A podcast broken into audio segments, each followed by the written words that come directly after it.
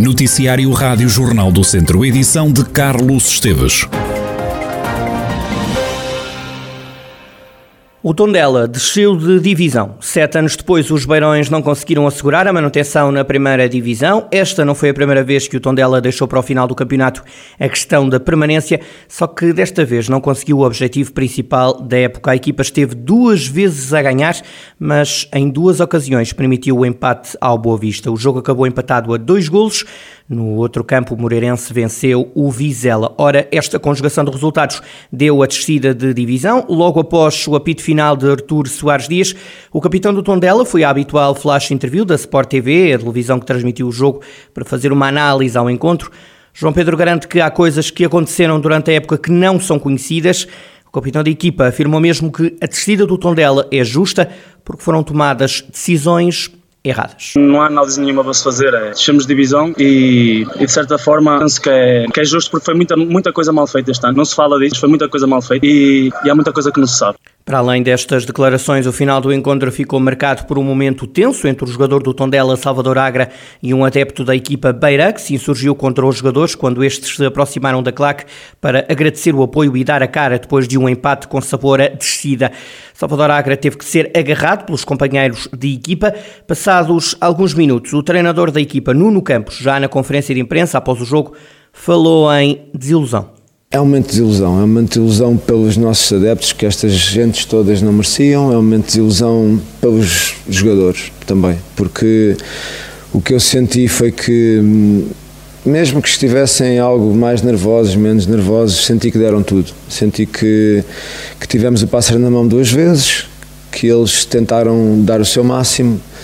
Temos ali um balneário desiludido e, e, e naturalmente que, que não é um momento fácil para ninguém.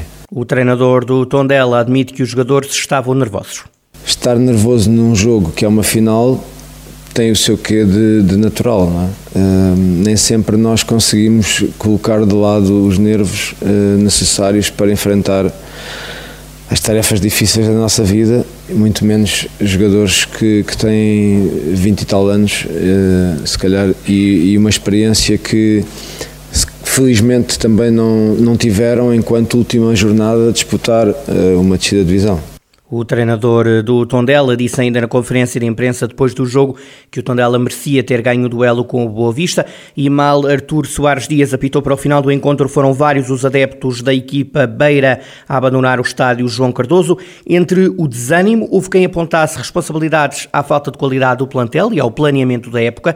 Houve também quem aproveitasse para afirmar o amor pelo clube que tinha descido à segunda liga há poucos minutos. Gostava de ver o Tondela na, na primeira divisão, que eu acho que eu acho que era bom para, para o centro do país, porque não temos nenhuma equipa a jogar na primeira divisão era bom para todos nós, para a cidade, para o distrito. Acho que o Tondela teve duas vezes uh, a faca e o queijo na mão e não conseguiu segurar o jogo. O plantel tem qualidade, mas uh, as contratações de janeiro não se impuseram na equipa e também a mexida no treinador veio de criar algum impacto, como é óbvio. O Tondela não jogou nada.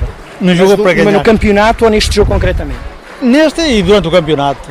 E outra vez fomos roubados também. É triste, mas o futebol é assim e acho que é nestes momentos que se vê quem é que é realmente do Tondela e quem é que é da ocasião ou quem é que é de vitórias, porque acho que quem senta a camisola continua sempre, independentemente de divisões, jogadores, taças, continuamos a ser Tondela, independentemente de divisões e quem fica. É um amor sem divisão, não é? Um amor sem divisões. Os milagres não acontecem sempre. A questão é que o jogo que eles fizeram hoje não reflete aquilo que eles andaram a fazer durante a época. Agora é lutar para a próxima época para daqui a dois anos estarmos na primeira outra vez. Estádio João Cardoso com muitos adeptos que saíram desiludidos com a descida de divisão do Tondela. Ora, no meio dos adeptos auriverdes, os apoiantes do Boa Vista iam a passos largos abandonando o Tondela. Manuel Melo deixou uma mensagem aos adeptos do Tondela. Foi um bom jogo, parte a parte, um bom jogo. Equilibrado? Equilibrado. E, sinceramente, eu gostava que o Tondela ficasse na primeira para alguém que já viveu o fascínio do campeonato e também já viveu épocas muito difíceis com descidas de divisão, que mensagem gostava de deixar para os adeptos do Tondela? Força em frente e para o ano na primeira. O Tondela fechou a Primeira Liga com 28 pontos. A equipa beira somou 7 vitórias, consentiu 7 empates e perdeu 20 dos 34 jogos da Primeira Liga. O Tondela encerra o campeonato como a pior defesa. A equipa Auriverde sofreu 67 golos. O Tondela desce 7 anos depois à segunda divisão. Havia subido na época 2014-2015. No próximo domingo discuta a final da Taça de Portugal contra o campeão nacional Futebol Clube do Porto no estádio do Jamor e na tarde de sábado mais um clube do distrito viu confirmada a descida à segunda divisão, neste caso em futsal. O Viseu 2001 perdeu na cidade de Viriato diante do Leões de Porto Salvo por 5-4 e na conjugação de resultados não conseguiu também segurar-se entre os maiores clubes do futsal português. Horas depois o Viseu 2001 anunciou a saída de Paulo Fernandes, o treinador deixou a equipa, não resistiu à descida de divisão. O Viseu 2001 jogava a primeira divisão há 4 anos, desde a época 2018-2019 que o clube clube não conhecia o sabor da descida de divisão, além de ter caído para a segunda. O Viseu 2001 fica agora sem treinador. Recorde-se que Paulo Fernandes foi quem levou os vizienses à divisão maior do futsal português.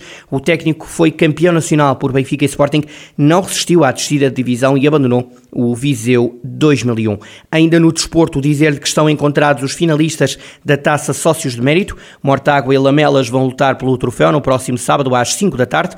O Mortágua derrotou o Penalva do Castelo por 3-0. O Lamelas teve de esperar pelas grandes penalidades para vencer o Mangualde. Recorde que o Mortágua sagrou-se campeão distrital e vai defrontar o Lamelas, que acabou em terceiro lugar a fase de apuramento de campeão da Divisão de Honra da Associação de Futebol de Viseu, próximo sábado, 5 da tarde, no Estádio dos Trambelos, em Vilmoinhos, final da Taça de Sócios de Mérito Mortágua Lamelas. A FENPROF vai promover uma ação de protesto no IP3 no dia 2 de julho. A data não foi escolhida ao acaso. O anúncio desta iniciativa foi feito pelo secretário-geral da Federação Nacional dos Professores, Mário Nogueira, no fecho do 14º Congresso da FENPROF, que durante dois dias decorreu em Viseu.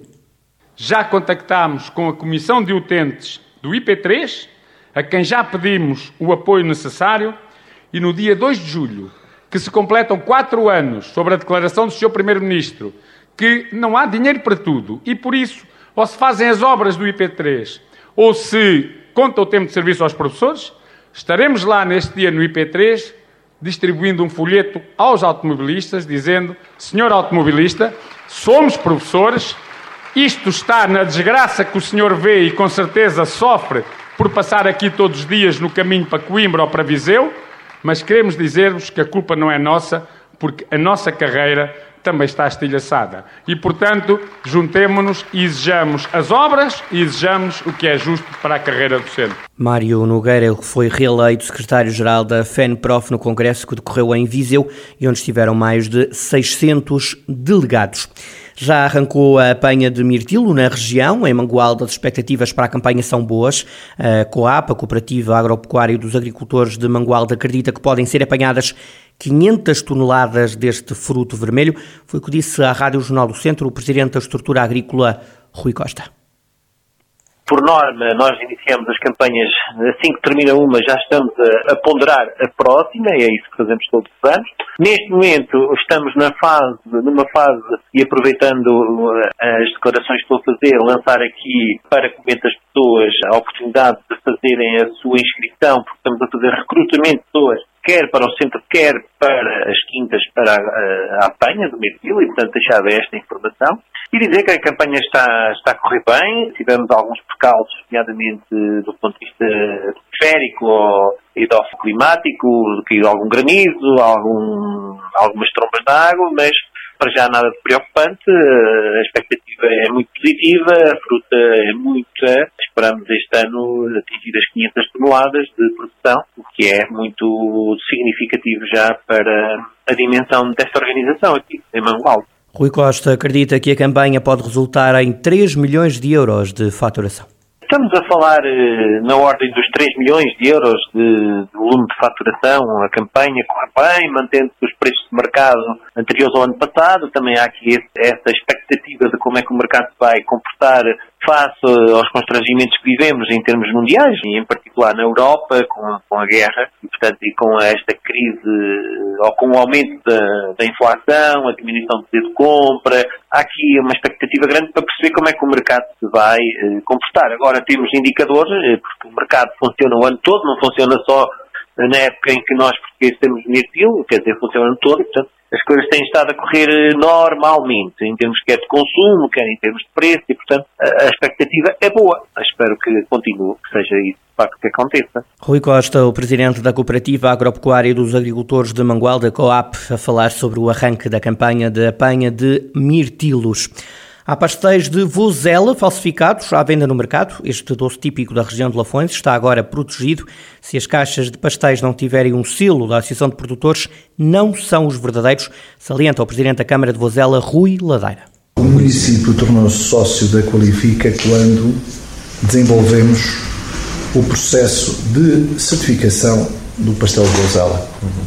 E foi a associação que nos deu apoio, a Associação dos Pasteleiros do Pastel de Vozela, para a instrução, condução e chegar a bom porto, uh, um, salvaguarda do, do, do, pastel de Vozela. O que, é, o que quer dizer? A certificação está confinada à Vila de Vozela, poder ser produzido.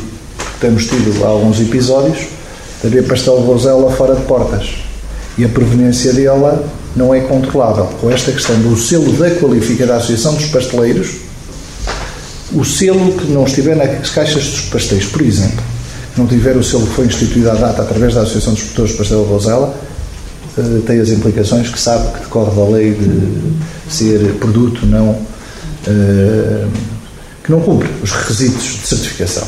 Foi a Qualifica que nós fez. Palavras de Rui Ladeira, o presidente da Câmara de Vozela, que na última reunião do Executivo Municipal teve este tema dos pastéis de Vozela.